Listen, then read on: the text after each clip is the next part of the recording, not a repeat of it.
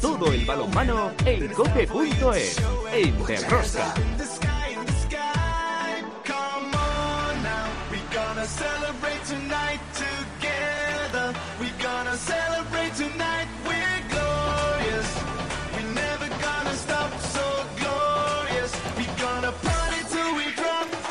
Hola, hola, ya estamos aquí otra semana más con todos vosotros. ¿Qué tal estáis todos? Amantes del balonmano, seguidores de Derrosca. Tras el parón de los partidos de la selección española masculina, regresa a la Liga Sobal con dos jornadas esta semana. La selección española de Jordi Rivera, con sus ocho cambios respecto a los pasados Juegos Olímpicos de Tokio, ha pasado con nota y victorias sus dos encuentros ante la Rumanía que entrena Xavi Pascual. Los jóvenes que vienen detrás han tenido sus oportunidades, han demostrado que tienen calidad para el relevo, aunque todavía muchas cosas por pulir.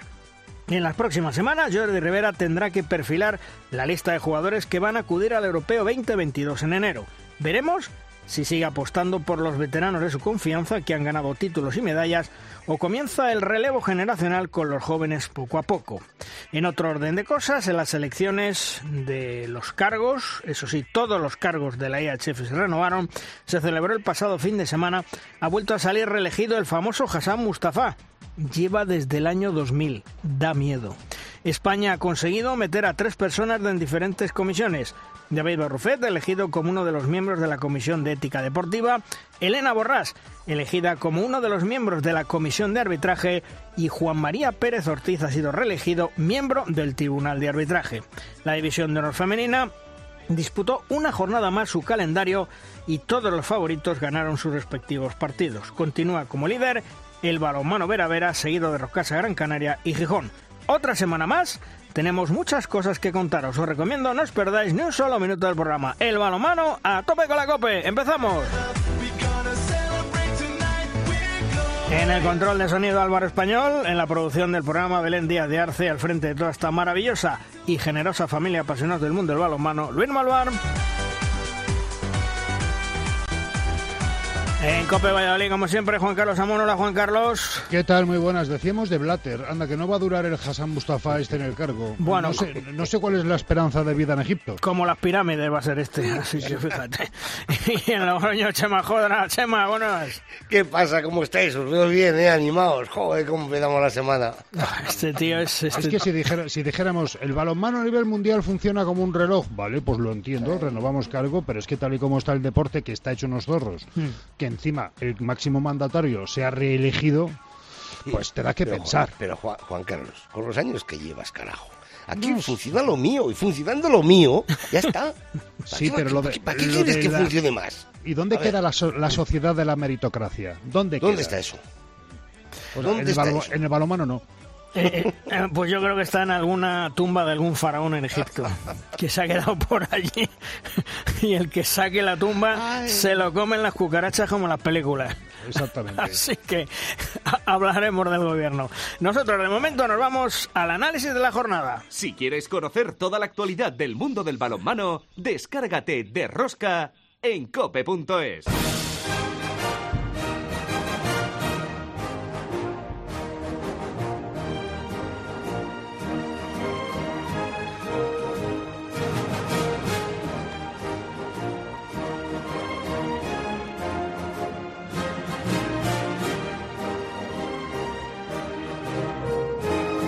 Nuestra tertulia de los magníficos hoy con dos grandes entrenadores, dos grandes amigos. Manolo Laguna. Hola Manolo, muy buenas.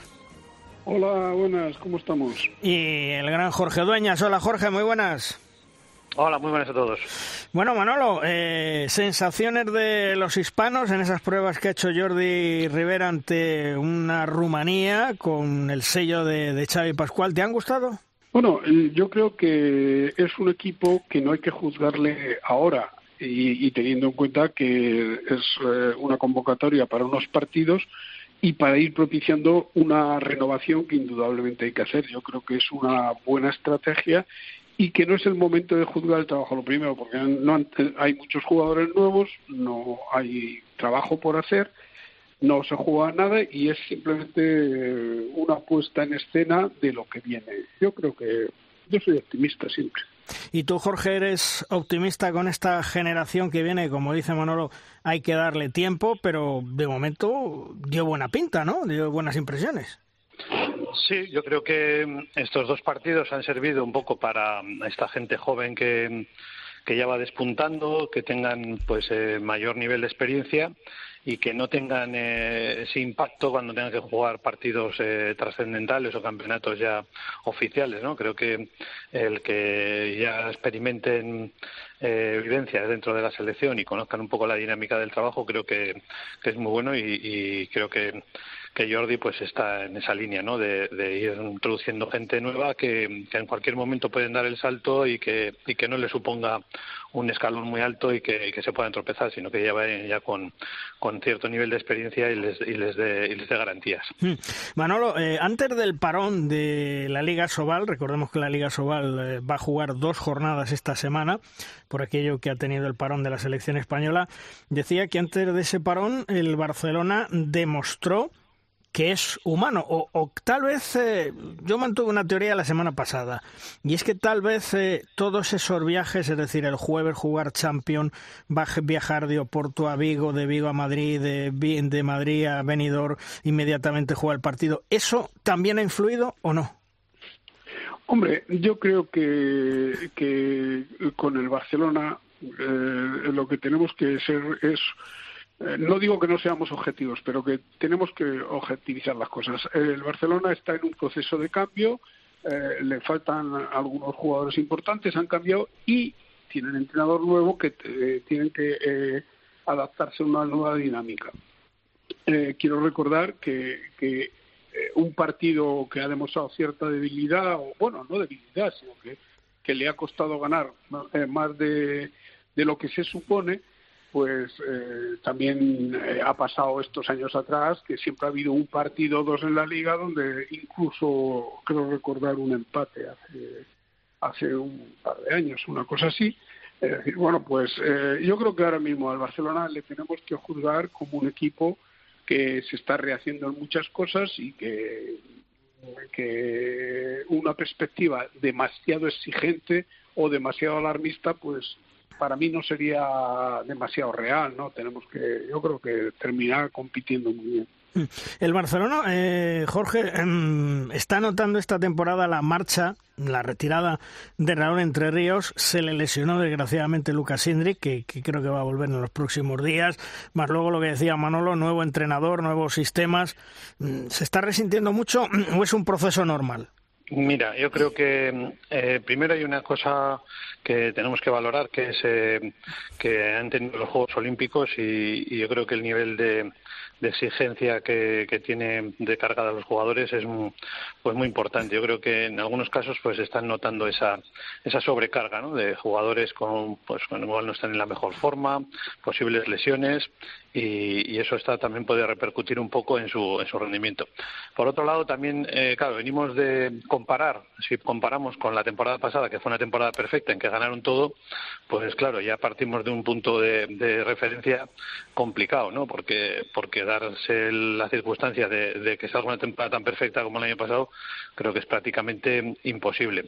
Y por otro lado, pues como bien decías, pues hay jugadores que se han marchado, eh, y demás en, en, concretamente en el puesto de central, pues la baja de, de Raúl, eh, la baja de Palmarson, pues hace que, que igual están teniendo esa pequeña carencia en estos momentos. Pero eh, yo creo que lo importante es eh, el recorrido y que, y que cuando lleguen los momentos importantes yo creo que el Barcelona va a estar eh, peleando por todo, ¿no? O sea que, que, no podemos comparar con la temporada pasada porque yo creo que es una temporada pues atípica y, y, también la plantilla que tenía el año pasado pues seguramente era una plantilla más larga en número de efectivos, ¿no? Lo cual pues también supone un mayor problema a la hora de, de una temporada que va a ser muy larga y que vienen de, de prácticamente unir una temporada con otra. A lo mejor estoy diciendo que tal, muy buenas Manolo, Jorge, a lo mejor estoy diciendo una, una barbaridad, pero precisamente la baja de, Raúl eh, ha, eliminado del juego del Barça ese poco mm, toque de identidad de balonmano español que, tenía y ahora con Dicamen, con, con Langaro, eh, ¿se ha centroeuropeizado mucho el juego del Barça? ¿Es distinto? Pues, eh, hombre, sí, eh, yo creo que cómo va a ser el juego del Barça definitivo de esta de esta campaña, pues le tenemos que dar un poco tiempo a Carlos Ortega, a Antonio Carlos, porque no se consigue plasmar una idea en poco tiempo. De todas formas, hay un detalle que ha dicho Jorge que me, yo quería resaltar. Hay un efecto que es la regresión a la media. Cuando uno compara una actuación fenomenal, resulta que se juzga lo que viene después como un poco decepcionante. Me explico. Si un jugador de golf eh, hace el primer día un, no sé cuántos bajo par, si al día siguiente no está igual, pues resulta que parece que ha hecho un desastre. Y ese efecto que es difícil de, de asumir, hay que tenerlo en cuenta y es lo que ha dicho Jorge. Después de una temporada prácticamente perfecta, todo lo que venga después tiende, eh, eh, se tiende a ser juzgado demasiado rigurosamente y yo creo que es un poco lo, ese sentimiento que tenemos ahora todos un poco, un poco de miedo porque queremos que el Barça gane y que siga siendo competitivo a nivel internacional. Sí, porque sí, sí, perfectamente. Lo que pasa, lo que pasa es que Jorge, eh, el balonmano español, desgraciadamente a nivel europeo, a nivel de puntos, a nivel de que otros equipos se puedan meter en competiciones europeas, dependemos del Barcelona. ¿eh? Sí, hombre, está está claro que, que en todos los eh, rankings de de puntuación para la Federación Europea, pues lo que cuenta verdaderamente son los puntos que, que, puede dar el Barcelona por llegar a las fases finales o por conseguir títulos, ¿no? Porque los demás equipos, pues sí que estamos eh, pues, estamos en un escalón por detrás de, de ligas como, como la francesa o, la liga la liga alemana. Entonces, bueno, pues en ese sentido eh, vamos a seguir eh, confiando en que en que el Barcelona dé un buen rendimiento, que sigan apostando bien eh, por la sección de balonmano y que y que no bajen su nivel porque para el balonmano español es muy importante que el Barcelona esté en la competición doméstica, aunque sea aunque a veces sea eh, complicado el pensar que siempre la liga ya la van a ganar ellos, pero creo que, que siempre da un aliciente para, para todos los eh, aficionados y que el Barcelona esté, esté compitiendo eh, por, su, por su grandeza y, luego a nivel internacional pues que, que, siga siendo el equipo que aspire a, a poder ganar todos los títulos que, que es donde siempre está peleando, ¿no? Bueno, lo hablaba Jorge de otras ligas. Hay nuestra Liga Sobal, otro que se nos va. Coldi, Odriozola, se va al Nantes, se va a la Liga Francesa. Desde luego, eh, somos cada día más exportadores eh, y no importadores, y me imagino que todo eso va en detrimento de, de la calidad de, de, nuestra liga, de una zona mediocre, aunque evidentemente los que salen beneficiar, Manolo, son la gente joven que están cogiendo experiencia y que están despuntando. Claro, eh, pero vamos a ver, a mí eh, me da miedo. Yo he hecho una mirada histórica y empezamos a crecer cuando la Liga Sobal consiguió traer a los mejores jugadores del mundo. Eso nos hizo crecer a todos, a los jugadores, pero también a los entrenadores. Yo siempre confieso que yo he aprendido mucho de los jugadores que he tenido a mi cargo. Es decir, te metes en, otro, en otros parámetros. Entonces, eso sí que me da miedo, porque ahora mismo son nuestros jugadores los que se están yendo fuera. Eso está bien, porque mantienen el nivel que requieren luego para estar en la selección y tal, pero a la vez la competición interna se va fragilizando un poco. Es verdad que da oportunidad a la gente para, a los más jóvenes para jugar. Incluso ahora mismo su aspiración es saber si me ficha alguien de fuera. Y eso eh, lo único que lo puede contrarrestar, bajo mi punto de vista, es una acción decidida y valiente de los entrenadores más jóvenes que decidan por, por hacer jugadores y mantenerlos aquí de la forma que se pueda, ¿no? También los clubes tendrían que reforzar en este sentido y tener estructuras un poco más sólidas que pudieran competir, porque no solo es la liga ahora francesa tal, sino que hay muchas ligas que están aflorando con más competitividad y bueno, eso nos puede perjudicar a la larga. Mm. Jorge, eh, la banca de Mar de León mm, ha apostado demasiado fuerte por los jóvenes, eh, porque Manolo yo creo que lo debe estar pasando mal, ¿eh? Mm, bueno, mm, es que la apuesta era clara, que gente joven, ¿no? Pero además es que gente joven y, extranjeros, con lo cual yo creo que es un, doble riesgo, ¿no? El primero es el que la gente joven pues necesita un periodo de maduración y la irregularidad en el, en el rendimiento pues puede ser normal, porque ya lo hemos visto que en algunos partidos han sido pues muy buenos, han estado a un buen nivel y sin embargo pues luego han tenido pues eh, niveles de actuación un poco, un poco por, por debajo de lo, de ¿no? Y, el, que sean extranjeros, pues todavía dificulta mucho más, ¿no? El, entendimiento con el entrenador, con entre ellos, pues eh, genera una, grave dificultad. Pero bueno, es, eh, yo creo que, lo importante en este caso es tener paciencia y que, y que el equipo eh, de la de yo creo que irá más y sobre todo también pensando en que, en que han tenido lesionados importantes que, que igual han mermado un poco su rendimiento. Pero pero será yo creo que a partir de, después del parón de enero cuando yo creo que empezarán a dar mejor rendimiento. Bueno, pues vamos a ver por el bien de, Manolo Laguna, de, perdón, de, Manolo Cadenas, por, bueno, y, por el, de Manolo Laguna. bueno, vamos a ver, Manolo Laguna es un mito para todos nosotros y un maestro y sabe que, le queremos y le apreciamos, pero el que lo tiene que estar pasando mal es tu, tu compadre Manolo Cadenas, ¿eh, Manolo? Permíteme, porque acabo de hablar con Manolo Cadenas que le he dicho, cuelga que me van a llamar, porque las conversaciones con Manolo Cadenas nunca son intrascendentes y nunca son cortas.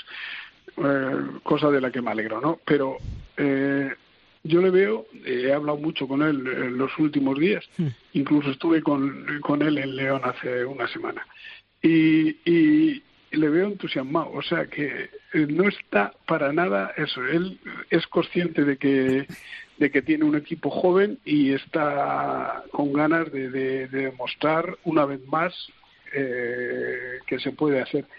El único pero que yo veo es lo que ha dicho Jorge, que es el que eso mismo lo tenemos que hacer con jugadores españoles, si nos dejan, o si, si les dejan a los que están entrenando. Porque, claro, hacerlo con jugadores extranjeros, pues no nos ayuda a crecer tanto.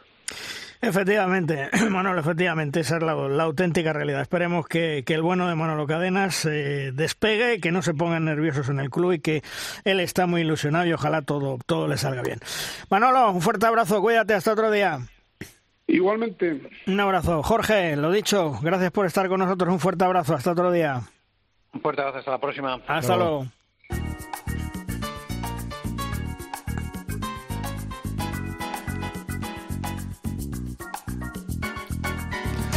En la división de honor femenina se dieron estos resultados en la octava jornada. Gijón 31, Morvedre 17, San Quirche 21, Elche 25, Superamara Veravera 30, Zuazo 27, Costa del Sol Málaga 36, Porriño 24, Rocasa Gran Canaria 34, Granoller 25, Salud Tenerife 32, Caja Rural Aula de Valladolid 36 y Lanzarote 17, Mecale Atlético Guardés 25. En la clasificación de la división de honor femenina, líder el Superamara Veravera, 15 puntos, le sigue con 14 Rocasa Gran Canaria y Gijón, con 12 Costa del Sol Málaga, con 10 dos equipos, Atlético Guardés, Aula de Valladolid, con 9 Balonmano Elche, 7 Granoller, con 4 Porriña y Zuazo, lo mismo que Morvedre, con 3 ya el San Quirche, 2 puntos para Tenerife y con 0 puntos el Lanzarote. Y es el momento de rosca de nuestra firma invitada. El comentario esta semana nos viene de la mano de uno de los mejores analistas del mundo del deporte, Anselmo Ruiz de Alarcón, que con su laborioso trabajo ayuda a grandes equipos del mundo del fútbol y del balonmano para sacar un mayor rendimiento en los partidos. Hola Anselmo, ¿qué tal? Muy buenas. Buenos días, Luis. Bueno, ¿sobre qué nos hablas esta semana, Anselmo? Sobre el contraataque y su influencia en el mercado de fichaje. Pues vamos allá. Luis, en los congresos jornadas que se suceden en este otoño de 2021, se observa una tendencia sobre el estudio del contraataque y las ventajas que puede proporcionar. Cada vez más equipos intentan disponer de pista completa en entrenamientos para obtener en competición ese contraataque que haya sido trabajado de forma óptima. Frente a las dificultades de la falta de disponibilidad de instalaciones, se imponen soluciones cada vez más imaginativas para lograr esa calidad en el entrenamiento, como realizar sesiones conjuntas de equipos de varias categorías o incluso adaptar un entrenamiento semanal en pavimentos de menor calidad. En ese sentido, pudimos saber, gracias a ti, Luis, esta semana de la construcción de la Casa del Balonmano de la Federación Italiana, emulando a la Amazon du Handball de la Federación Francesa. Proyectos así permiten más instalaciones que dotan de mayor tiempo de pista completa para los futuros jugadores y jugadoras de balonmano. Puede ser contraintuitivo destacar que la ventaja que otorga el contraataque sea menor de lo que parezca respecto a un ataque posicional. Las referencias indican que mediante ataque posicional se obtienen 5 goles de cada 10 posesiones, mientras que en contraataque solo se obtiene un gol más, 6 de cada 10. En un partido normal de balonmano hay 50 posesiones. ¿Qué ventaja le otorga el contraataque a un equipo que lo practica mucho respecto a otro que lo practica poco? Si nos ceñimos solo a la frecuencia de contraataque y suponiendo que su eficiencia de aprovechamiento sea la misma para los dos equipos que se enfrentan en un partido, los equipos que intentan más contraataques tendrían un, un solo gol de ventaja por ese planteamiento respecto a los equipos que contraatacan menos. Se considera uso normal que de cada cuatro posesiones uno sea contraataque, es decir, 12 contraataques que finalizan la posesión en un partido. Se considera, eh, por otro lado, que se contraataca poco cuando se realiza un contraataque de cada seis posesiones. Serían siete posesiones mediante contraataque en un partido y un equipo que contraataca mucho es cuando uno de cada tres posesiones, una de cada tres posesiones es un contraataque. Serían 17 contraataques en un partido. También existen casos extremos de alta frecuencia de contraataque en la que más de la mitad de las posesiones del equipo son contraataques y el caso contrario. Equipos que solamente entre dos y cuatro posesiones son contraataques pero no siempre el equipo que más contraataca es el que gana u, obtiene ventaja por esa fase, sino que es necesario contraatacar bien. Se observa cada vez más algo que antes era accidental. Equipos que al finalizar el partido han obtenido mejor eficiencia mediante ataque posicional que mediante contraataque, aunque hayan contraatacado mucho. ¿Qué quiere decir esto? Que a ese equipo, ese día concreto, no le interesó contraatacar, por mucho que lo hiciera. La eficiencia normal de ataque posicional es conseguir el 48% de goles en el total de sus posesiones, mientras que el contraataque es 61%. Cada vez se encuentran más casos, semana tras semana, de equipos que obtienen cifras alrededor de solo el 45% de eficiencia en su contraataque. Es un aspecto de calidad a tener en cuenta y para el que es interesante disponer de medidas en directo y que si bien no precisan obligatoriamente de tecnología, las soluciones informáticas hoy día facilitan bastante esa monitorización, claramente infrautilizada cuando evaluamos su uso, y que permitiría más tiempo y atención de cuerpos técnicos en el juego, en lugar de interpretaciones tecnófobas que que asimilan el uso de medios innovadores a querer fardar de tablets nuevas, en lugar de detenerse a valorar los fundamentos que muchos desarrolladores españoles han llevado a cabo en cuanto a tecnología y balonmano, así como su uso inteligente por parte de cuerpos técnicos. El origen del contraataque también es un aspecto importante a reseñar. Existen básicamente cuatro orígenes del contraataque. Tras parada, tras lanzamiento fallado por el rival que no fue parada, tras pérdida y mediante contragol. Es interesante comprobar cómo de esa manera pueden destacarse qué orígenes son más favorables para unos equipos y cuáles deben ser mejorados. Una lectura en espejo nos lleva al repliegue. Ya no basta, como a finales del siglo XX, con ocupar rápidamente zonas cercanas a la portería y establecer responsabilidades defensivas. Nuevos aspectos son monitorizados. Se dio tiempo a realizar el cambio de especialista ofensivo en caso de disponer de ello. Mientras se repliega, la posible utilización de golpes francos para obligar al rival a atacar en posicional o la cada vez más importante defensa frente a la tercera oleada del rival. Precisamente ahí es donde se justifica más el uso de medios tecnológicos por parte de cuerpos técnicos en directo en los partidos, ya que muy pocos proveedores oficiales de datos proporcionan el contraataque en segunda oleada y solo uno informa sobre la tercera oleada y no de manera fiable es la sensibilidad de entrenadores y cuerpos técnicos la que muchas veces permite disponer de un enfoque correcto al analizar un partido considerando esa tercera oleada. Y finalmente, respecto a la influencia de estos aspectos en el mercado de fichaje, un simple ejemplo. Estamos acostumbrados a leer datos de porcentaje de parada de los porteros y suele asimilarse que si paras mucho, contraatacas mucho. Pero no siempre es así. Y existen indicadores individuales de porteros que indican su grado de conversión a contraataque de las paradas que realizan. En esto sí nos hemos quedado atrás respecto a otros deportes que disponen de webs gratuitas de este tipo de estadística avanzada, así como del valor de mercado de los jugadores, del grado de disponibilidad por lesiones en su carrera deportiva. Quizás esa sea la vuelta de rosca más importante de esta década de 2020, poder disponer de webs y apps gratuitas que proporcionen esta estadística avanzada individual a todas las partes profesionales, divulgativas, comunicativas, formativas y aficionadas al balonmano. Muchas gracias, Luis, y hasta la próxima. Como siempre, Anselmo, tu comentario preciso, concreto y un comentario muy interesante. Un fuerte abrazo, Anselmo. Hasta otro día. Hasta luego. Un abrazo, Luis.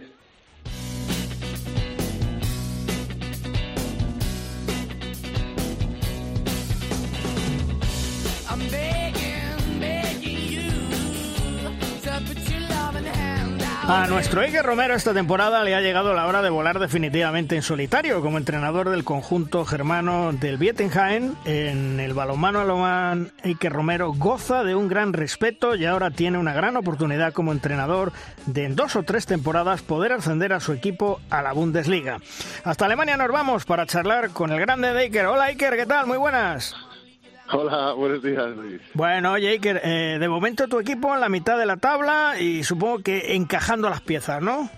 Sí, bueno, la verdad es que hemos tenido un inicio de temporada no del todo óptimo, pero bueno, luego sí que hemos estado, hemos remontado bastante el vuelo, hemos ganado un par de partidos importantes y al final estamos en mitad de tabla, podemos, estamos en la zona tranquila, pero mirando un poco hacia arriba, estas dos semanas son partidos muy importantes y estamos a cuatro puntos del segundo, entonces todavía quedan 29 jornadas, está todo por esto y la verdad es que muy contento por ahora con el, con el trabajo, con el equipo, con el club y la verdad que a seguir luchando para poder subir ahí posiciones. Eh, Era un objetivo que tú ya venías madurando en los últimos años, el, el entrenar solo, ¿no? Sí, hombre, la verdad es que después de, de, tomar la decisión ¿no? de emprender el camino ya cuatro años y medio con Carlos aquí en Hannover de segundo, la verdad es que como siempre hemos hablado no tenía ninguna prisa en, volar solo, en coger el equipo. La verdad es que totalmente contento y una decisión totalmente acertada haber venido aquí. La verdad es que, como te digo, la verdad es que súper bien los primeros meses. Por supuesto, nuevo entrenador siempre cuesta, nuevo sistema siempre cuesta, pero la verdad es que el equipo está respondiendo, el club está respondiendo, estamos muy contentos todos y, y a seguir, y a seguir. Oye, eh, ¿es muy diferente la segunda división en Alemania de la Bundesliga? ¿Hay mucha diferencia? Sí, sí la hay, sí la hay. No, yo tengo que decir que la segunda Bundesliga este año está siendo, yo creo que es la, segunda liga más seguro, más potente del mundo, con cuatro equipos que bajaron el año pasado de la Bundesliga, más otros cuatro o cinco equipos que han hecho un equipo presupuesto para tener para poder a, intentar ascender la verdad es que es, es, muy complicada también como la Bundesliga pero el tema es que los jugadores por supuesto llevan cuatro años en la Bundesliga pues estudiando a los rivales conociendo a los equipos y de repente pues te vienes a otra liga totalmente eh, diferente no tanto en el aspecto físico como en el aspecto también de juego es bastante diferente, sí. sí. Y, y, por lo que dice Siker, que es una liga muy potente, eh, si la equiparamos, aunque las eh, equiparaciones eh, siempre son odiosas, si lo equiparamos con nuestra liga Sobal, supongo que muy superior, ¿no? Bueno, las comparaciones en este caso son odiosas, ¿no? Mira, podríamos plantear, sobre todo, para ser justos, para ser justos con las dos ligas, ¿no? Y para ser justos también con la Liga Sobal, si manejamos los presupuestos que se manejan en más o menos en la segunda Bundesliga a comparación de los presupuestos que se manejan en la Liga Sobal, pues por presupuesto sobre todo, pues sí que es eh, bastante más potente.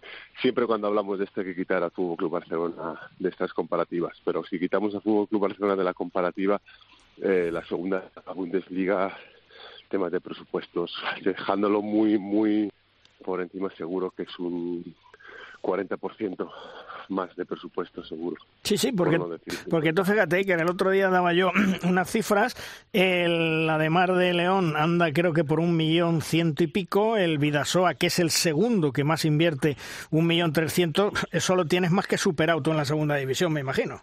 Sí, yo creo que hay pocos equipos en la segunda Bundesliga, no me querría atrever a decir cuántos, pero diría que pocos equipos que no lleguen al millón varios equipos que superan el millón trescientos y algunos equipos que superan los dos millones Caramba. y algún equipo que sé que superan que llegan casi a los tres o sea eh... entonces Hola, hola Iker desde Valladolid, ¿qué tal? Muy buenas. Estamos, Hola, estamos, estamos diciendo acaso que algún equipo de la Bundesliga 2 podría mmm, ser segundo en España detrás del Barça.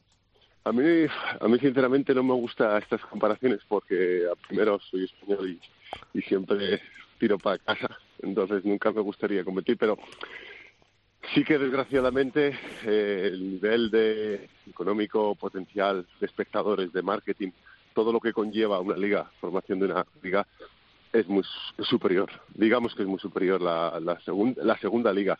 A los datos me puedo remitir, te podría facilitar una serie de presupuestos, una serie de, por ejemplo, de porcentaje de, de two de, perdón, de espectadores, eh, que veríamos que, que la segunda Bundesliga es superior. Por desgracia siempre, porque me encantaría decir que, que no, me encantaría decir que no, pero es así, es así de cierto.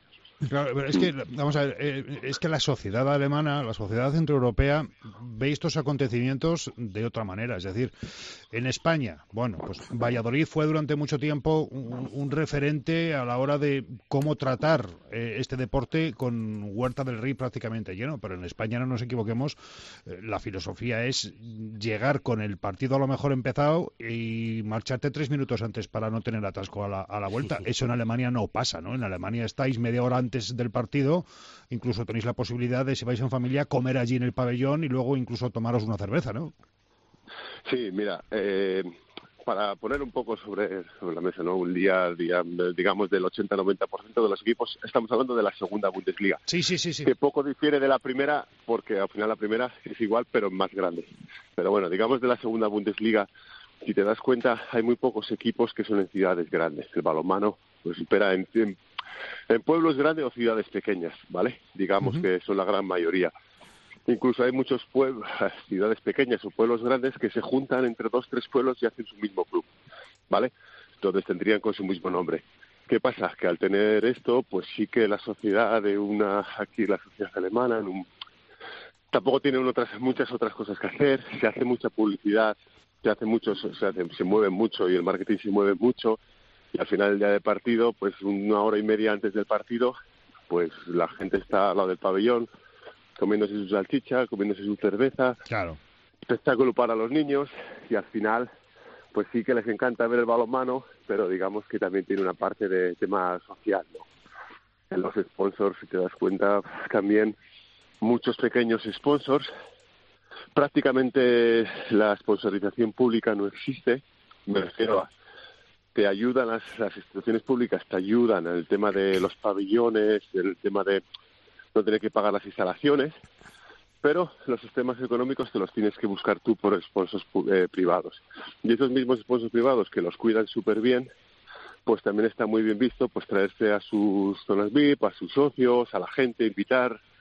Es un feedback, digamos, de que todo el mundo quiere estar dentro. Y entonces ves joder, yo hace dos semanas jugué contra un equipo, contra Fallen, va creo ahora mismo cuarto de la Bundesliga, cuarto tercero, pero claro, tienen tres millones de presupuesto. Tres millones en la segunda, tres millones. Entonces, cuando llegas ahí, ves la zona VIP que tienen, ves todo lo montado que tienen y dices, cochis, es como prácticamente un equipo de Bundesliga. Y llevan varios años con este presupuesto intentando subir y todavía no lo han conseguido. Eh, las comparaciones, como hemos dicho antes, son odiosas. No me gusta siempre, permitirme que me alargue un poco más, no me gusta siempre indicar cuáles son los culpables de. Siempre hablamos de que esto, de esto, yo creo que es un, un conjunto, pues sí que hay, es verdad que hay parte de, de que es diferente cultura. También es verdad que el tema pues, de marketing de, las, de la gente del club, los directores deportivos, los directores del, del club, los directores financieros, son trabajadores, o sea, trabajan en ello, o sea, se dedican a ello, entonces, claro, los resultados son diferentes. Yo creo que tiene un poco de todo. Y además, eh, Iker, si me permites, eh, bueno, eh, encantado de saludarte desde de al lado de tu casa, de aquí de, de, Logroño. Además, eh, según me han comentado, eh, ahí eh, hay también bastante, o tienen bastante ayuda en torno, le digo a las empresas, los patrocinadores, en torno, no sé si eso lo conoces o no, en torno a, bueno, pues yo apoyo, yo patrocino un equipo y tal, y después tiene una serie de desgrabaciones fiscales, etcétera, etcétera, para las, para las empresas, ¿eh? Sí, sí, sí, tienes razón. Mm, desconozco cuál es el tanto por ciento exacto, pero sí que tienen desgrabaciones, eh, digamos, del tema, sí que los, sí que los tienen. Por eso eso sí que ayuda, ¿no? Em, todo, todo cuenta, sí. todo, cuenta, está claro, Todo cuenta. Tienen las desgrabaciones, pero aún y todo siguen poniendo, me refiero, no se desgraban el 100% de lo que ponen. Seguro que tienen una, una cuenta, pero sí que les, sí que eso ayuda mucho. También, digamos que el balonmano aquí en Alemania es un producto publicitario que engancha. A todo el mundo le gusta el balonmano. O sea, puede haber gente que le guste más, que le guste menos, pero tiene un renombre bastante bueno. Después del fútbol, digamos que sería el segundo. Siempre que te vinculen en una empresa a un tema de balonmano, de Bundesliga o de segunda Bundesliga, siempre es productivo. Nunca es contraproductivo. Entonces eso también ayuda. También las federaciones, las, los clubs, esto hacen un montón, gastan un montón de tiempo y de dinero en, en formar y hacer. Mira, justo te voy a decir, ayer justo mi pequeño Luis, con tres años y medio, eh, hizo su primer torneo balomano de minis, minis, minis. Teníais que haber visto lo que montaron aquí en el club de segunda división, un pabellón con todo esto traído con las mascotas también de la, de la Federación Alemana, con sus medallas, con su esto, con su publicidad, con sus stands. O sea, y eso lo han hecho por todos los clubes de primera, segunda, tercera. Eh, hay una movilidad increíble. Pero claro, aquí en Alemania se puede hacer. Yo no digo que sea posible en España. Pues mira, pues te voy a decir una cosa, Iker. el, bronce olímpico todavía no ha salido de la federación. En, ninguna federación hemos visto las medallas, ¿eh? Aquí. No, y del tema de la, esto de que te he dicho ayer, no lo mueve la federación, sino que lo mueve la liga. Bueno, la, liga. digamos, la liga. bueno, son diferentes aquí. Son es lo mismo, pero no es lo mismo. O sea, esto lo ha movido la liga. O sea, digamos que las ligas son las que vinculan todo este tema. Yo no sé, todo se puede mejorar, o sea, pero aquí es verdad que lo tienen bastante, bastante bien, bien montado. Oye, Iker, eh, por muchos motivos tú sigues en Alemania, donde creo que has encontrado casi casi un hábitat perfecto para ti, ¿verdad? La verdad es que por ahora estoy muy contento, estoy muy contento, sí. Ya sabes que mi mujer es de aquí, llevo ya, este es mi noveno año, juntos, bueno, estuve dos años en España, pero ya es noveno año aquí en Alemania. La verdad es que sí que estoy muy a gusto, sí que es verdad que tengo un nombre, la gente pues sí, se me respeta y yo también respeto a la cultura alemana y al deporte alemán, al balonmano, la verdad es que estoy muy muy a gusto. Hombre, si me preguntas, ¿te gustaría volver? Pues en un futuro sí, pero por ahora estamos muy a gusto aquí, sí, sí. Bueno, oye, eh, volver creo que sí has vuelto, porque había unas fotos que estabas con unos viñedos. ¿Son tuyos los viñedos eh, o no? ¿Cuándo la foto? No, la foto está aquí, está aquí, está aquí, si es reciente, sí. hace poco. Sí. No, esto está aquí, mira, justo ahora estaba en un paseo, yo vivo a, en un pueblo muy cerquita de Bietigheim, y es una zona que se parece mucho a donde de donde yo soy, de Aro, más o menos, ¿sabes? La Sierra de Cantabria y todo aquello. Y tiene muchos viñedos. Todos estos viñedos son de aquí, de la zona de aquí. Mm. Hace muchos viñedos, es muy bonito. Sí, sí. Pero el vino no será tan bueno como el de tu zona, ¿no? No, no, vamos. No, no, no, no. Pero si lo toman, pero si lo toman caliente, carajo. Y lo toman caliente. No, ese sí. No, ese es, el, ese es típico en Navidades. El vino sí. Blue Vine, ese es aquí en Navidades y es típico de tomarlo caliente. Pero aquí es una región muy conocida de, de vino blanco. Y sinceramente el vino blanco sí que sí que tiene una calidad bastante importante. El vino tinto, por supuesto, me gusta mucho más el de Rioja, pero de vino blanco andan bien, ¿eh? Oye, oye, Iker, controlar a 16 jugadores es muy complicado. Bueno, yo parto de la base que la palabra, ¿a qué le llamamos la palabra controlar, Luis? Bueno, al final... Pues, eh, pues, pues tener el, el, vestuario organizado, que nadie se salga de madre, que todos interpreten bien tus instrucciones a la hora de saltar a la pista, lo que conlleva un vestuario que tú conoces perfectamente. Hombre, fácil no es, pero sí que es verdad que de las pocas cosas que digamos que de ventaja que tenemos los jugadores que hemos sido jugadores durante muchos años a nivel profesional y a nivel alto, es de las pocas ventajas que podemos llegar a tener hacia otros entrenadores que no lo han vivido. Creo que nosotros sabes cómo tienes que llevar un vestuario, siempre es difícil, pero siempre con la premisa de ser un tío sincero, ir de cara y ser justo. Si lo haces así, al final te va bien. O sea, es mejor a veces ponerte una vez rojo que diez naranjas, pero si eres justo, y llevas vestuario y aparte saber tener de vez en cuando la mano izquierda, mano derecha, etcétera, eh, bueno, se lleva. Pero sí que es verdad que de mantener así a los 16, 16, 17 chavales que tienes siempre en coordinación es de las cosas, digamos, más más complicadas quizás. Porque quizá hay que eh, quizá hay que uno de los eh, no sé, por un lado ventaja, por otro eh, problema que uno tiene cuando pasa de, segundo a primero, que de segundo parece que uno es como el nexo con el entrenador, no es el amigo entre comillas de los jugadores, el que luego le cuenta al entrenador ciertas cosas que le tiene o le tapa ciertas cosas que le tiene que tapar, y en cambio cuando eres primero eh, bueno, pues ya no hay segundo que valga, ¿no? Ya eres eh, tú el dueño, el amo, el señor y el que tiene que tomar esas determinaciones, las que sean. Sí, sí, estoy totalmente de acuerdo contigo.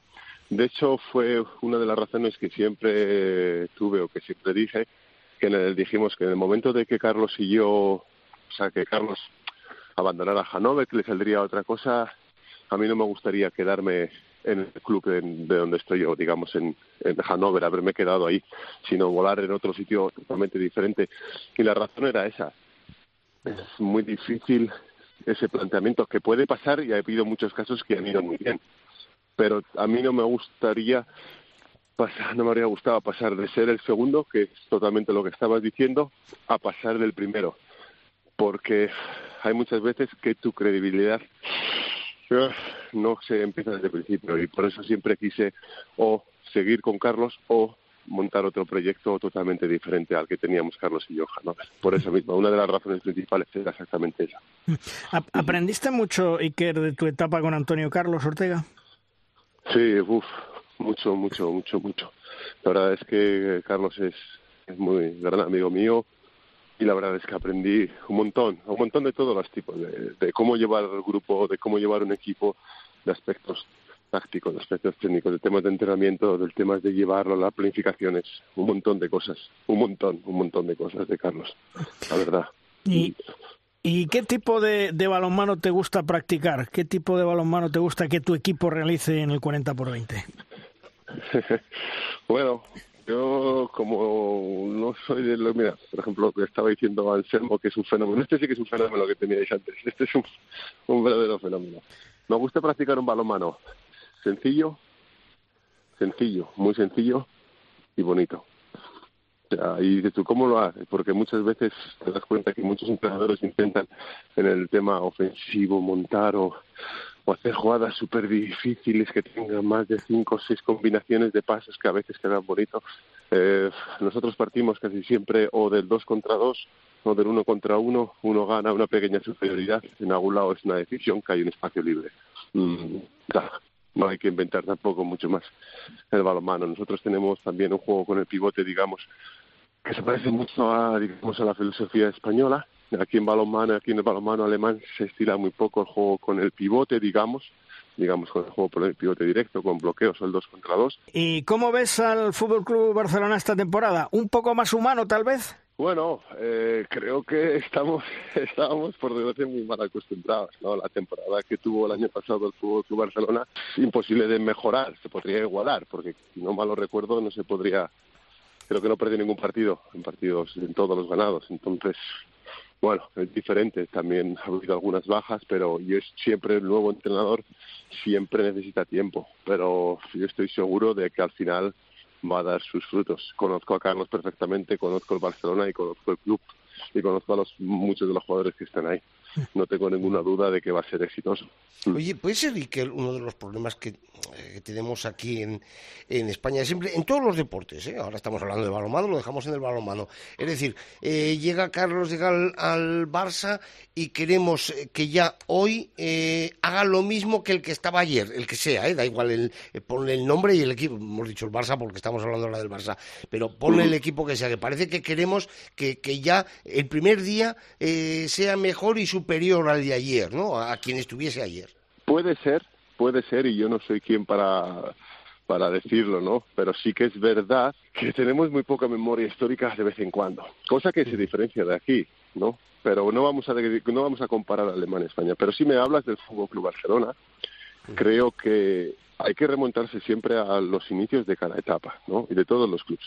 Creo que cada etapa de los primeros entrenadores no fue la mejor, me refiero. Yo estaba en la etapa donde el antiguo entrenador eh, empezó y nos vapuleaban. O sea, y, perdí, ganamos de, de, hecho la última, la Copa del Rey en Granollers, pero no tuvimos chance en la Liga y el, la primera Champions a la que fuimos la perdimos y luego se volvió. Pero el tiempo dio, le dio confianza a, a Pasqui, al antiguo entrenador, y al final se dieron los frutos. Pero todo el mundo dice, bueno, es que el año pasado Pasqui ganó todo. Sí, cierto. Pero a Pasqui también le costó ganar. No hablo de Pasqui como entrenador, hablo como grupo. Y sí que es verdad que por el grupo, por el trabajo y el esfuerzo se dieron los frutos. Bueno, pues si tienes un nuevo entrenador, un nuevo proyecto, darle tiempo. Si el tiempo al final nos va a poner a todos en nuestro lugar, por bueno y por malo. Si se les da tiempo, se darán los frutos. Yo estoy convencidísimo de que Carlos va a triunfar y que el Fútbol Club Barcelona va a triunfar. Pero tampoco es bueno la memoria histórica de esta, digamos, opcional. Decir, ya, el año pasado se ganó todo, ya. Vamos a tirar la larga carrera que tuvo Pasqui y los inicios siempre son duros, como los inicios es normal. O sea, es que tampoco es normal. Y dice, no, bueno, bueno, pues deja, vamos a dejarle trabajar a Carlos, vamos a trabajarle, dejarle trabajar al Barcelona. Y el tiempo dirá, el tiempo dirá, yo estoy convencido de que sí, pero comparar ahora de lo que pasó el año pasado a lo de que puede pasar este año, bueno, hay que hacer un, digamos, una vista. Si queremos hacerlo así, tendríamos que hacer la vista total de cómo fueron los 10 años con Pasqui, creo que fueron 10, 11 años. Y luego hablarlo. El relevo Iker de los hispanos, eh, ¿cómo lo ves? ¿Eres optimista una vez que los veteranos digan adiós? ¿Podemos estar tranquilos? Sí, yo sí. Siempre llevamos los últimos años, si te das cuenta, cuando se vaya este jugador o estos tres jugadores, estos veteranos, no se ganará nunca nada. No se gana nunca nada. Poco a poco se van yendo, pum pum. Tenemos a Jordi, tenemos el trabajo de Paco en la federación, tenemos todas las, todas las inversiones que se está haciendo con la cantera que eso también es un trabajo que se está haciendo. Y de repente se van y seguimos estando ahí arriba. Eh, creo que hace dos días, si no me lo recuerdo, se ha hecho un torneo en Ciudad Real, creo, y los de la generación del 4-5, creo que es, han ganado a potencias como Dinamarca, Suecia. ¿cierto? O Noruega. Sí. Y decimos, joder, ya, bueno, hay un trabajo ahí. Yo he estado dos años como embajador y ayudando ahí a Paco y a Jordi, y el trabajo que se está haciendo es inmenso. ¿eh? O sea, eso, eso sí que hay que darles un plus a lo que están haciendo. Entonces, vamos a ser, vamos a ser optimistas. Vamos a echarle un vistazo a la selección. Mm, se van a ir dos o tres veteranos, pero mira lo que nos queda, ¿eh? O sea, nos queda la mejor dupla de porteros del mundo, para mí, sin duda. Nos quedan los mejores extremos o de los mejores extremos del mundo ahora mismo. Nos queda uno de los laterales derechos, para mí el mejor junto a Dicamen del mundo, ya vamos con el resto. Y luego varios jugadores que están ahí, que nos van a ayudar. Y, perdón, y luego va a haber otros jóvenes que están llegando. Bueno, vamos a ser optimistas, ¿eh? Porque los demás también tienen que hacer cambios. Que, que la Francia de, de Carabatis va a ir, les ha costado meterles. Eh, Dinamarca, cuando tienen los reemplazos, les va a costar. O sea, todo les va a costar. Yo creo que hay que ser optimistas. Yo lo soy. Hmm. Yo creo que esto va a ir que vamos a seguir estando ahí. Oye, y, el relevo en Alemania con Gislason, porque he leído que está metiendo jugadores jóvenes, inclusive algunos de la segunda división. Hay otros jugadores que no quieren volver a la selección de Alemania. ¿Cómo ves ese relevo? Yo creo que se está haciendo muy buen trabajo aquí. A mí me costaría, si yo fuera Gislas, aunque no lo soy, me costaría ahora mismo, si, el mes que viene, ¿no? que tendrá que dar la lista, hacer una lista de 16, la verdad, porque hay unos 24 24 25 jugadores a un nivel altísimo. Lo que está haciendo bien es que está metiendo a gente muy joven y les está dando ya para dentro de dos tres años, digamos, yo creo que de miras a la Olimpiada, eh, nivel. Ha jugado un jugador, eh, Eric Wagner, del, del Hafen de la segunda división alemana y ha hecho un torneo impresionante. Luego se ha hecho unos partidos muy buenos. Está metiendo a gente joven y yo creo que quiere hacer un mix de gente veterana y gente joven. Creo que aquí se va a dar sus frutos. También aquí hay que decir que tienen bastante paciencia ¿eh? y les dan bastante cancha. Oye, ¿sabes que eh, hace un par de semanas eh, debutó un jugador muy joven, muy joven, muy joven, que lo tuviste en, en tus manos, que es Pablo Urdangarín, que dio buenas sensaciones. Eh, tiene churas para llegar a ser un buen jugador. No le vamos a comparar con su padre, ¿eh? pero tiene churas. Hay que dejarle, hay que darle tiempo, hay que dejarle tranquilidad. Pero tú cómo lo ves, porque lo has tenido tú entrenando. Sí, Luis, hablamos de, de Pablo, yo lo tuve hace cuatro años, bueno, no, tres años, vamos a decir tres años y medio. Estuvo conmigo hace un año y la verdad es que yo estuve encantado de tenerlo un año, un chico súper trabajador, humilde, muy buen chaval, la verdad es que encantado y la verdad es que a mí me dio resultado, en el extremo derecho estamos hablando, ¿eh? en el extremo derecho, eh, y la verdad es que súper contento. Luego sí que es verdad que se, que se fue el año a Nantes y luego a Nantes con, con Alberto y en y luego se ha ido a Barcelona. Ahora mismo, yo solo lo he visto un poco en esas imágenes que tuve de partido, pero no sé el recorrido que ha hecho en estos tres años. Habría que preguntárselo seguro al segundo entrenador al presidente del segundo equipo de Barcelona y a Carlos, pero ojalá, buen chaval. yo me alegraría de todo lo mejor de él, de para él. Pero no te puedo hablar porque sería injusto decírtelo ahora mismo, porque ya hace tiempo que no lo tengo día tras día conmigo. Ajá. Oye, eh, firmaste tres temporadas, tienes contrato hasta junio del 2024, ¿no? Sí, hasta junio del 24, tres temporadas. bueno, que eso te da una tranquilidad para llevar tu proyecto adelante. Sí, la verdad es que sí. La verdad es que ahí siempre hablamos aquí de hacer un proyecto de tres años. En el club siempre dijeron que les gustaría en estos tres años subir, pero ver el proyecto, la verdad te digo que tanto yo como el club estamos muy contentos. Siempre el primer año cuesta, pero ni todos estamos ahí.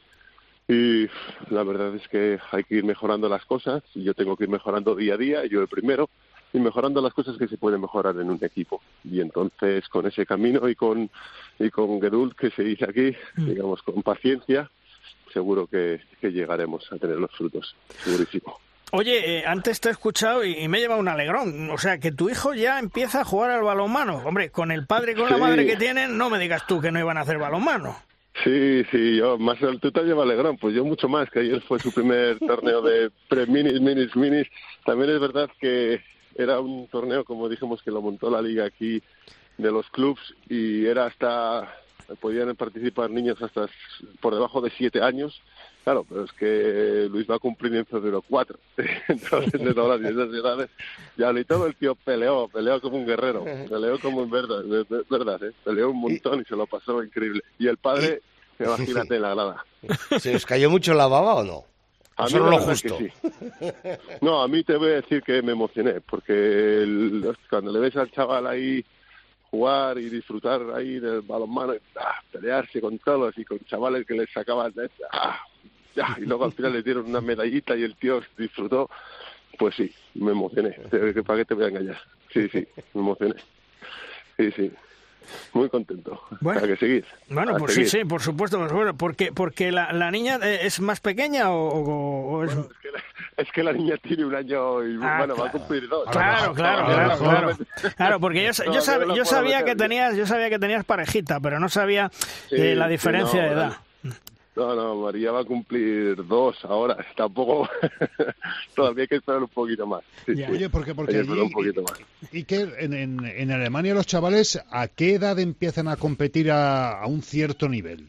Bueno, mira, aquí nosotros hasta seis años bueno, digamos entre cuatro y seis años se le llaman los minis minis, los kleine kleine. Ahí no compiten, ¿vale? Esto eran, Staffel eran bueno, pues con el balón y tirar unas cosas, pues, el tema de botar el balón, el tema de temas defensivos, de pasárselo bien, pero todo en plan, bien. Competir, competir no se compite. Se compite a partir de los siete años. Se compite. A partir de los siete años sí que puede, ya empiezan los entrenamientos, digamos, realmente normales y empiezan ya los mini partidos. Ahí. No sé, que en España no sé cómo es, no sé cómo es, pero en Alemania sé que es a partir de los siete años. A partir de los siete años no se compite. ¿Y lo hacen a, partir de los coles o allí ya funcionan directamente los clubes? Los colegios lo hacen en horario escolar, pero si te digo la verdad, creo que es total al 80% los clubs. Los clubs. Aquí hablamos en nuestra región, hay mucho fervor del balonmano en todos los pueblos y nuestro club, por ejemplo, tiene, joder, ahora mismo te engañaría, pero creo que son 40 equipos entre minis, eh, eh, cadetes juveniles eh, y nosotros con todos los minis 40 equipos. Masculinos hablo.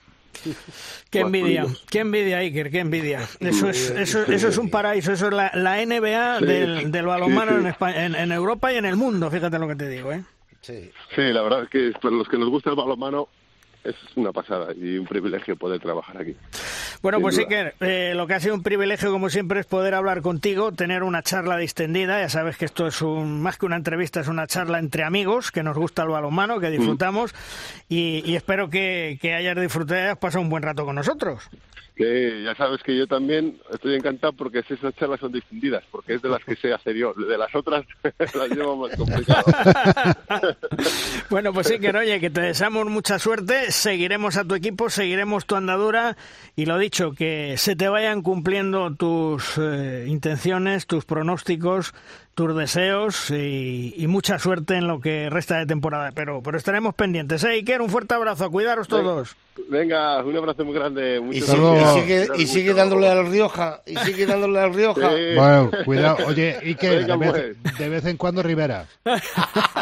bueno, oye, oye, que si, si me los podéis mandar y yo hago promoción, si queréis. Oye, no vamos a buscar algo. ¿Qué tal ha sido el vino de tal? Y yo hago la promoción. Perfecto. ¿Vale? Bueno, Iker, un abrazo. Cuídate, amigo. Hasta otro día. Hasta luego. Un abrazo.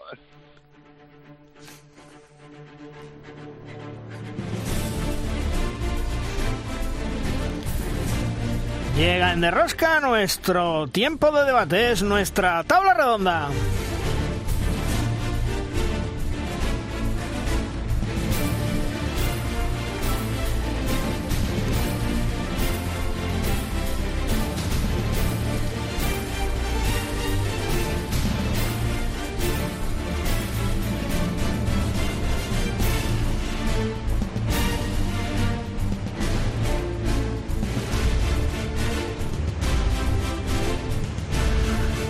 Tabla redonda que cuenta hoy también con dos buenos amigos, dos grandes profesionales de los medios de comunicación, amantes del balonmano. Manuel Espadas, compañero de la Tribuna Ciudad Real. Hola Manuel. Hola Luis, buenos días, ¿qué tal? Y también Fernando López Hervás, compañero de Movistar Plus. Hola Fernando, ¿qué tal? ¿Qué tal compañeros? ¿Qué tal? Bueno, pues eh, hemos estado hablando durante un buen rato con Iker eh, Romero y, le hemos preguntado, entre otras cosas, qué pensaba del relevo generacional de los hispanos, si podemos estar tranquilos, si podemos tener seguridad de ese relevo y nos decía que sí. ¿Tú, cómo lo ves, Manuel? Yo, después de escuchar eh, la, parte final de la entrevista con Iker, dos reflexiones. Una, qué tío más simpático, qué, qué gusto dar hablar con él. Lo ha sido siempre, lo, fue como jugador. Eh, aquí en Ciudad Real tuvimos la suerte de, disfrutarlo hasta que, eh, bueno, pues a Juan de Dios no le entró por, la, por, el ojo y lo cedimos al Fútbol Club Barcelona para que nos ganara una Champions ese, mismo año. Eh, aparte de eso, bueno, la reflexión que hago yo es que qué mérito tiene el balonmano español para que eh, cada vez que haya que hacer un relevo generacional, me refiero sobre todo, a la, evidentemente, a la selección masculina, este, este se haga eh, con, la nota alta que se hace. Y yo creo que estamos asistiendo a, ese momento, porque nos contaba esa promoción del balonmano que se hace en Alemania desde, pequeñitos, desde los colegios, desde, por supuesto, de los clubes eh, a, edades muy tempranas, cosa que, aquí en España, pues evidentemente no, no lo tenemos tan generalizado por eso yo creo que tiene un mérito extraordinario que ese relevo generacional se esté haciendo con la, con la naturalidad y, la calidad que se está haciendo. Yo creo que en ese sentido hay que hay que darle pues eh, una nota muy alta a, esa producción de jugadores que, está teniendo la selección española y al trabajo que se está haciendo desde las bases de la de la Secretaría Técnica de la Federación Española y por supuesto al, al que está al mando que es un tío incansable, un trabajador total y, y bueno pues que estos resultados se se, se están viendo. Por supuesto, este año, este fin de semana, pues hemos tenido la oportunidad de comprobarlo con eso, ese doble amistoso de los hispanos, de los nuevos hispanos, digámoslo así, mm. y aquí en Ciudad Real también con ese escandibérico que han estado los juveniles y que han dado una sensación, una imagen eh, pues muy buena ante selecciones como Noruega, como Suecia y también Portugal. O sea que en ese sentido tenemos que estar tranquilos y, esperanzados porque se van retirando los, los veteranos, pero por detrás llega gente con, mucha calidad y muchas ganas. Porque, Fernando, siempre que ha habido un relevo generacional, hemos vivido yo creo que algunos relevos ya, siempre decimos, es que se va este, es que vamos a ver, es que el equipo queda cojo, es que tal, pero, pero siempre seguimos ahí en la élite y tenemos que ser optimistas, ¿verdad? Sí, yo creo que desde, desde Túnez, ¿no? Desde el primer campeonato del mundo tenemos un poco e-, ese miedo, oye, que se va este, que se va, que se van el, eh, Alberto Entre Ríos, que se van ciertos jugadores, ciertas vacas sagradas y hemos visto que los éxitos han seguido continuando. Llevamos, eh, bueno, pues, pues más de una eh, dos décadas prácticamente de, éxitos absolutos. El nivel está muy alto, pero yo creo que es muy importante lo de, democratizar la, selección, ¿no? Porque además, con la entrada de estos jóvenes valores, yo creo que hay muchos chavales que, que, están en la Liga Sobal, que son jóvenes, que están eh, lo mismo debutando, que tienen ya algo, algo más de experiencia, pero el, poder reflejarse en ellos, en, chicos jóvenes eh, y, jugar con la camiseta de los hispanos, yo creo que es tremendamente importante porque al final te genera ilusiones para seguir eh, en este deporte que tanto que tanto aman. A veces, eh, eh, bueno, pues jugar en equipos modestos en la Liga Sobal es enriquecedor por una, parte, pero también genera muchos sufrimientos porque desgraciadamente no somos un deporte profesional, pero poder tener a la vista compañeros de equipos o, de Cangas o de Granollers o, de equipos más modestos que, que puedan llegar a la selección, yo creo que eh, es importante para todos y, yo estoy de acuerdo con, Manuel, estoy de acuerdo con, con Iker. Yo creo que eh, hay que estar tranquilos. Eh, siempre los jugadores de balonmano de, de España dan mucho más de lo que demuestra nuestro deporte a nivel económico. Nos comparamos con Alemania, etcétera, etcétera. Después damos el do de pecho en competiciones europeas y, por supuesto lo vemos también con la selección y, yo creo que hay, hay muy buenos miembros que, vienen por detrás sin duda. De cara al europeo, Manuel, ¿tú crees que habrá mm, mucho relevo? ¿Jordi Rivera dará ese paso o seguirá apostando por el bloque veterano? Porque eh, que yo sepa, salvo Raúl Entre Ríos, que se ha retirado oficialmente, los Viran, Gedeón... Eh, supongo que Julen, Julen menos todavía, pero eh, ninguno ha dicho que, que, deja la selección, que y Jordi ya dijo, si están en activo, mm, para mí siguen contando. Claro, eh, es, una, es una buena pregunta, porque es lo que tú decías, excepto eh, Raúl Entre Ríos, pues los, los Cañella, los Aguinagalde, eh, Viran, pues eso en, teoría siguen siendo seleccionables, ¿no? pues no sé, ten en cuenta que ahora pues empieza un ciclo olímpico, hay tiempo por delante, Quizás eh, Jordi quiera trabajar todo este ciclo con, los, con la nueva jornada, o quizás no, quizás a lo mejor quiere dar una. Evidentemente, a estos hombres hay que despedirlo de alguna, de alguna forma, si, si es que eh, no va a contar ya con ellos Jordi Rivera. Entonces, yo creo que lo seguiremos viendo en, en convocatorias y ya no sé hasta qué punto, pero evidentemente jugadores como, como Julen, como Joan, como como Viran, Gedeón, como tú decías, el propio Antonio García, que, no, ha ido evidentemente por la lesión, pero son jugadores que, tienen que aportar. Otra cosa es que lo que pesa en la balanza de Jordi Rivera este, este campeonato de, Europa que, es inicio de, ciclo olímpico, con lo cual, bueno, eh, es importante, pero esa importancia también es, es, relativa. La verdad es que no, sé, no sabía qué decirte, ¿eh? no sabía qué decirte qué va a hacer Jordi Rivera con, con estos veteranos que todavía están en activo, claro. ¿Y, tú qué crees, eh, Fernando? ¿O tú personalmente qué, apostarías? Conociendo a Jordi, yo creo que es un hombre más de un cambio tranquilo, ¿no? O sea, de, seguir teniendo su columna vertebral, de, jugadores eh, veteranos que, además te aportan dentro y fuera de la cancha. Y, yo creo que estas pequeñas ventanas, como los dos partidos contra Rumanía, pues puede ser el, momento perfecto para ir conociendo, para ir ampliando eh, la convocatoria a otro tipo de, jugadores menos habituales o que incluso se, se estrenen con la camiseta. Y después ya con campeonatos oficiales, yo creo que para este europeo eh, lo mismo vemos alguna cara nueva de estas que han podido aparecer ahora en los dos enfrentamientos frente a Rumanía, pero yo creo que va a seguir confiando en, el, en, eh, los jugadores que todavía no han anunciado su retirada, aunque son grandes veteranos con, con grandes batallas a sus espaldas con los hispanos. ¿no? Mm. Cambio tranquilo. Por cierto, me cuentan mis pajaritos. pajaritos que la Real Federación Española de Balonmano ya ha enviado el escrito de contestación solicitado por el Consejo Superior de Deportes sobre el afer de los equipos de Asobal que no iban a jugar la Copa del Rey hasta que se resolviese el tema de sus derechos audiovisuales. Ahora, a esperar esa mediación del Consejo Superior de Deportes para ver en qué acaba todo esto. Lo único claro es que la Federación Española de Balonmano va a celebrar el sorteo de la siguiente ronda de la Copa del Rey a mediados de este mes de noviembre, ya con la inclusión en el bombo de todos los equipos eh, de Asobal. Porque eh, yo creo, Manuel, que eh, en buena lógica, a pesar de que tienen esta pataleta, esta rabieta, por la cuenta que les tiene, deben de jugar la Copa del Rey. Sí, deben de jugarla y yo creo que la van a jugar. Lo que sí es cierto, lo que sí me extraña un poco es que eh, la Federación Española retrase el sorteo hasta mediados de mes cuando las eliminatorias se disputaron todas la semana pasada.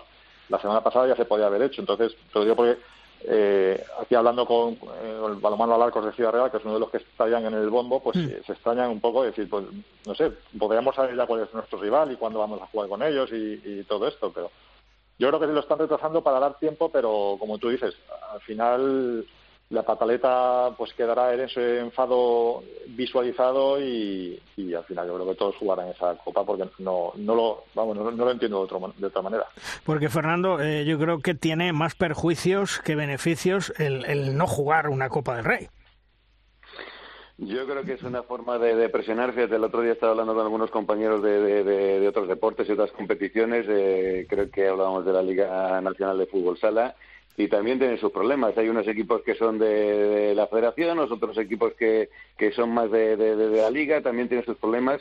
Pero yo, yo la verdad es que estas, estas eh, batallas internas, cuando todo el mundo debería remar en el mismo sentido y que desgraciadamente, bueno, yo que yo, como vosotros, bastante tiempo en esto, no, no son nuevas, vienen de, de, tiempo atrás, aunque ahora parece que se han recrudecido, pero no sé a dónde llegará este, estas. Eh, formas de presión de derechos televisivos, etcétera, etcétera. La verdad es que estoy, estoy un poco, eh, no sabría qué deciros, pero yo es un problema que, que, que, he vivido desde hace tiempo y desgraciadamente no es solo de nuestro deporte. Sí, pero, pero, ¿sabéis lo que pasa? Que mm, nos, se nos llena la boca diciendo que el balomano ha de ser un deporte solidario y a la mínima que los clubes que bueno, llamémoslos de primera línea, pueden hacerle la Pascua a los clubes que son de menos enjundia, pues llegan y se la hacen, porque es una falta de respeto al Alarcos, al Burgos, al Zamora, a, equipos que a lo mejor van a tener en esa Copa del Rey la oportunidad de ver a un equipo de Liga Sobal este año por única vez. Y de esa manera estamos faltando el respeto, insisto, eh, primero a este deporte, luego a la solidaridad y por último a equipos a los que les encantaría, porque eh, tú imagínate una eliminatoria Burgos-Valladolid, sería la bomba. Sería un pepinazo en Burgos, porque además Nacho González es el entrenador del balonmano Burgos. Bueno, pues eh, si el Valladolid no participa en la Copa del Rey, no está dando esa oportunidad y le está faltando el respeto a un equipo hermano en otra categoría, pero al fin de cuentas a un equipo hermano.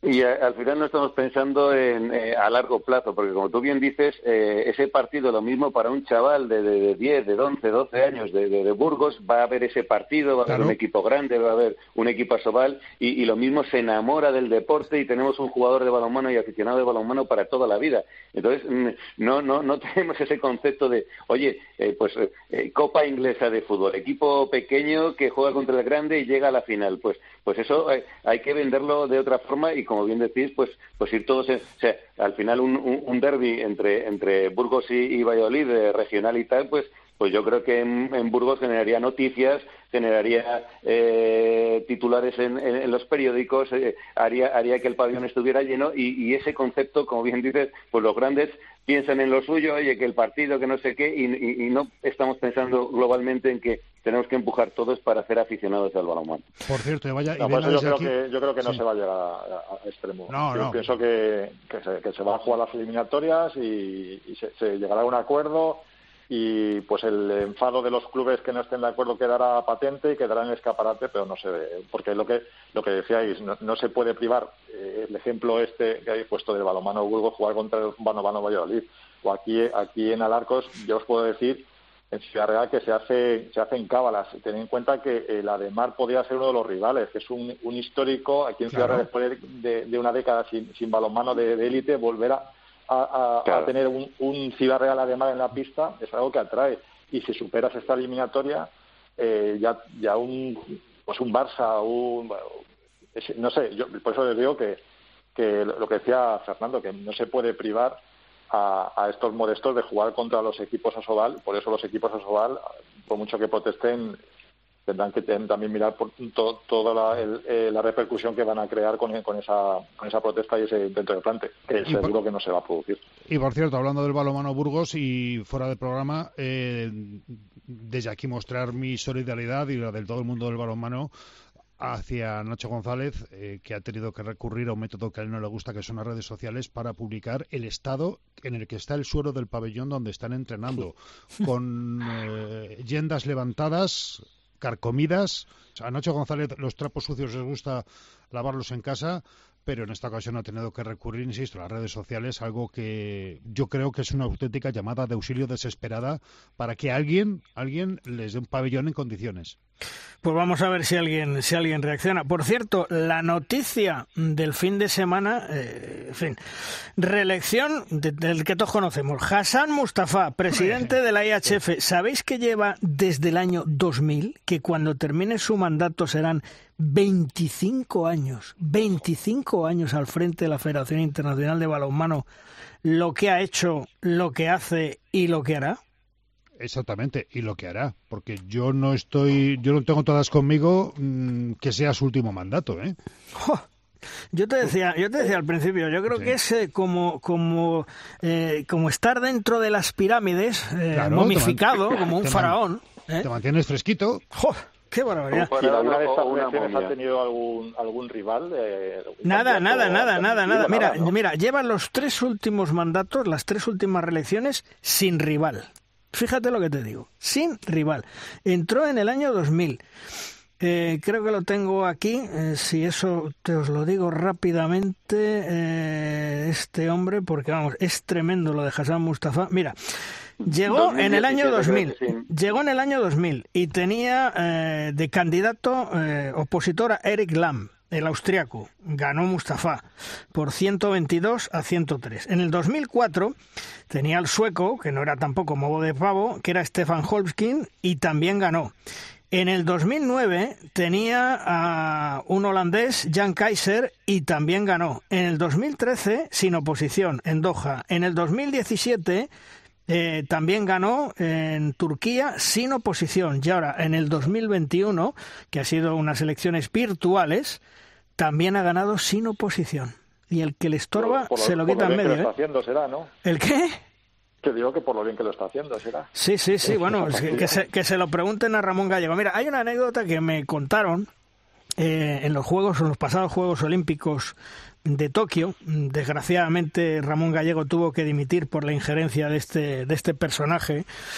Y es que, eh, según me cuentan y según parece, eh, se metía el propio presidente en las reuniones técnicas, el presidente de la IHF en las propias reuniones técnicas de, la, de los árbitros antes de los partidos y les daba indicaciones. Y es más, la final que pitaron, creo recordar que fueron los checos, donde Francia se proclamó campeona olímpica, al terminar la final, creo que les echó una bronca tremenda porque no habían pitado como él pensaba que tenían que pitar. Es decir, este presidente es un presidente que, por eso Ramón Gallego se ha ido, que está manejando absolutamente todo y que muchas veces decimos, es que los árbitros eh, no son objetivos, son muy subjetivos eh, y vemos eh, algunas actuaciones de árbitros un poco raras y en un lado favorecen un penalti o un gol que no dan por válido, en otro puede pisar, en otro tal. No sé, yo desde luego pienso que este hombre le está haciendo un flaco favor al balonmano. No sé lo que opináis vosotros con estos 25 años que le tenemos encima. Mira, yo, yo siempre soy un, fiel defensor de la limitación de mandatos en toda la vida, política, deporte, etcétera, etcétera. Soy un, un fiel defensor de, abrir las ventanas y las puertas y airear las casas de vez en cuando. Y yo creo que eso cuando llevas 25 años al frente de cualquier institución, pues evidentemente eso, eso no sucede. Y si después, además, vemos que algunos de las personas más valiosas del balonmano mundial, como puede ser nuestro Ramón Gallego, pues pues eh, se va por la puerta de tres dimitiendo, pues eh, qué más quiere que te diga. Eh, y después, claro, eh, que no haya oposición, o sea, que, que, que, que las elecciones las haya ganado, pero porque nadie se ha presentado eh, intentando eh, un proyecto diferente, nuevo en la Operación Internacional de, de, de, Balonmano, pues no sé, yo creo que ya es el momento de que entre algo de, de savia nueva, ¿no? Pero si es que, el... que se, demuestra que el sistema de elección eh, pues sigue estando eh, viciado.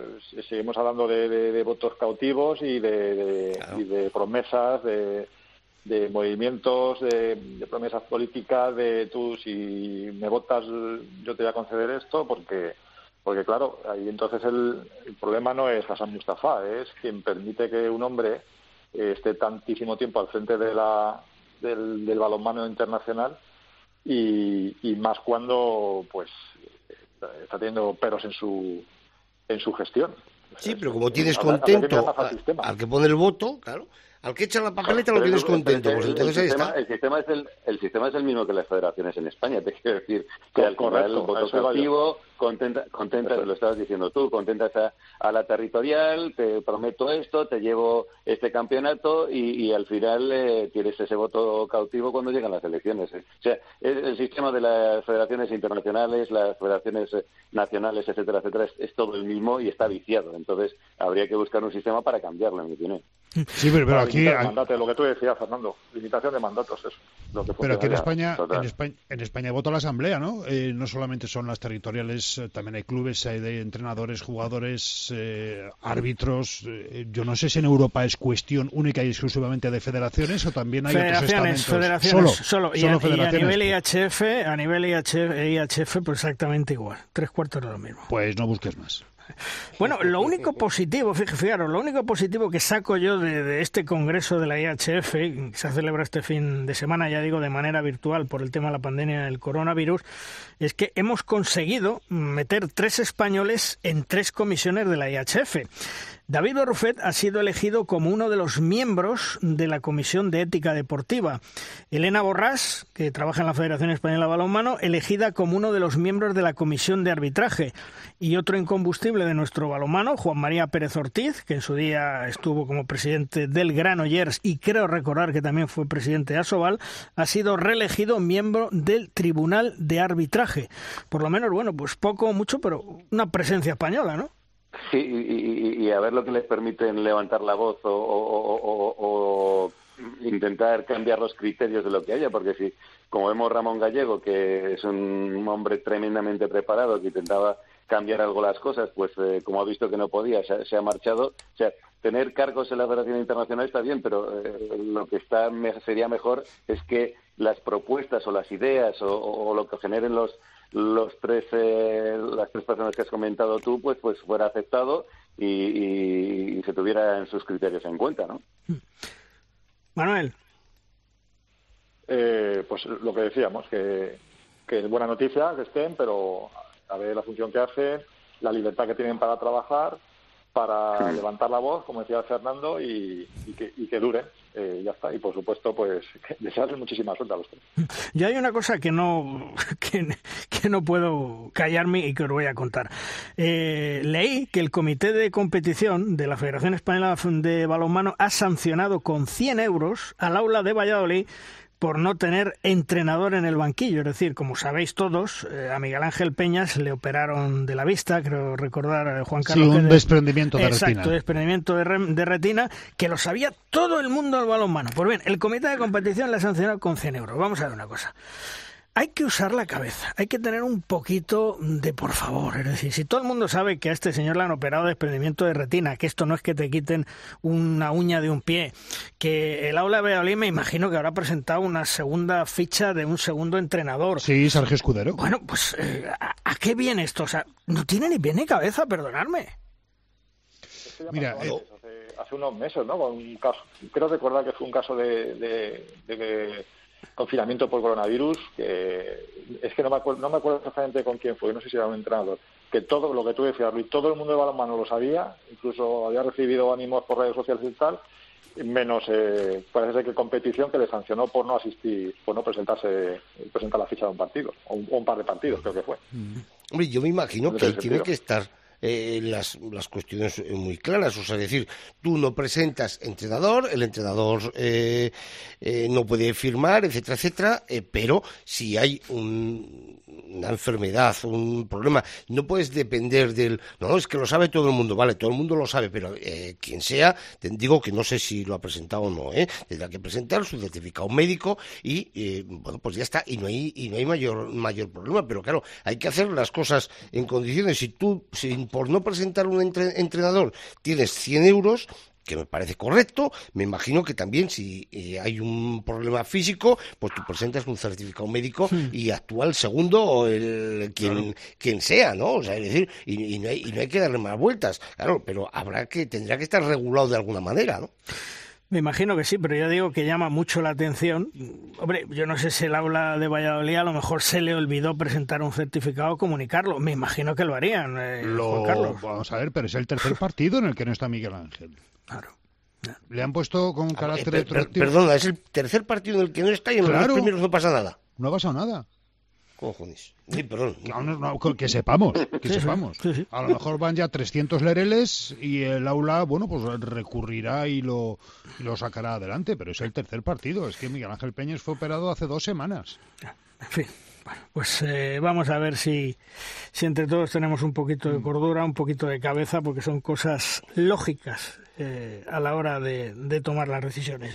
Bueno, de todas maneras, eh, perdón un momento, creo que es en el, es que no sé si igual meto la pata, creo que es en el fútbol donde eh, creo que no sé, puedes estar dos o tres semanas sin eh, presentar entrenador cuando en este caso, bueno, en el fútbol por enfermedad y estas cosas no, no suele pasar, ¿no? Hmm. Pero cuando destituyes a un entrenador hasta que te corre la multa y te ponen una sanción por no presentar a un entrenador, me parece que hay tres semanas, o dos o tres partidos, no, no recuerdo lo que es, ¿eh? Hmm. Igual aquí en el balonmano lo mismo. Bueno, pues vamos a, vamos a ver si hay cordura y sobre todo sentido común, que es lo más eh, importante y que yo creo que lo debemos de tener todos. Manuel, gracias por estar con nosotros. Hasta otro día. Nada, un placer. Un abrazo a todos. Hasta luego, Fernando. Gracias. Nos hablamos otro día. Un fuerte abrazo. Un placer abrigarse. Hasta luego. Vamos terminando programa, vamos terminando edición, como siempre, ¿con quién? Con el maestro, con Tomás Guas y sus siete metros. ¡Lanza, Tomás! Malvarrosquitos, muchos cambios en los hispanos ante la Rumanía de Xavi Pascual. Hasta ocho cambios respecto a los que fueron a los Juegos de Tokio. Dos partidos, dos victorias. Las pruebas han sido francamente buenas y podemos estar tranquilos, pues los relevos parecen preparados para cuando se produzcan de verdad. Falta experiencia, normal, pero calidad tienen. Tras estos días, Jordi Rivera tendrá que ir pensando en los jugadores que llevará el próximo Europeo 2022. ¿Volverá a apostar por la experiencia y su bloque de confianza ganador o empezará a dar el relevo generacional? Veremos, interesante, pero sobre todo, balonmano, sí. Terminamos, Juan Carlos, hasta la semana que viene. Hasta luego, chicos. Chema, hasta la semana que viene, un abrazo. Un abrazo para todos, gracias. Y vosotros ya sabéis, os esperamos el próximo lunes aquí en Derrosca y dos jornadas de la Liga Sobal entre semana, una el miércoles, otra el sábado. Veremos a ver qué es lo que depara y os contaremos todo lo que es actualidad en el mundo del balonmano. En siete días, la cita con vosotros. ¡Adiós!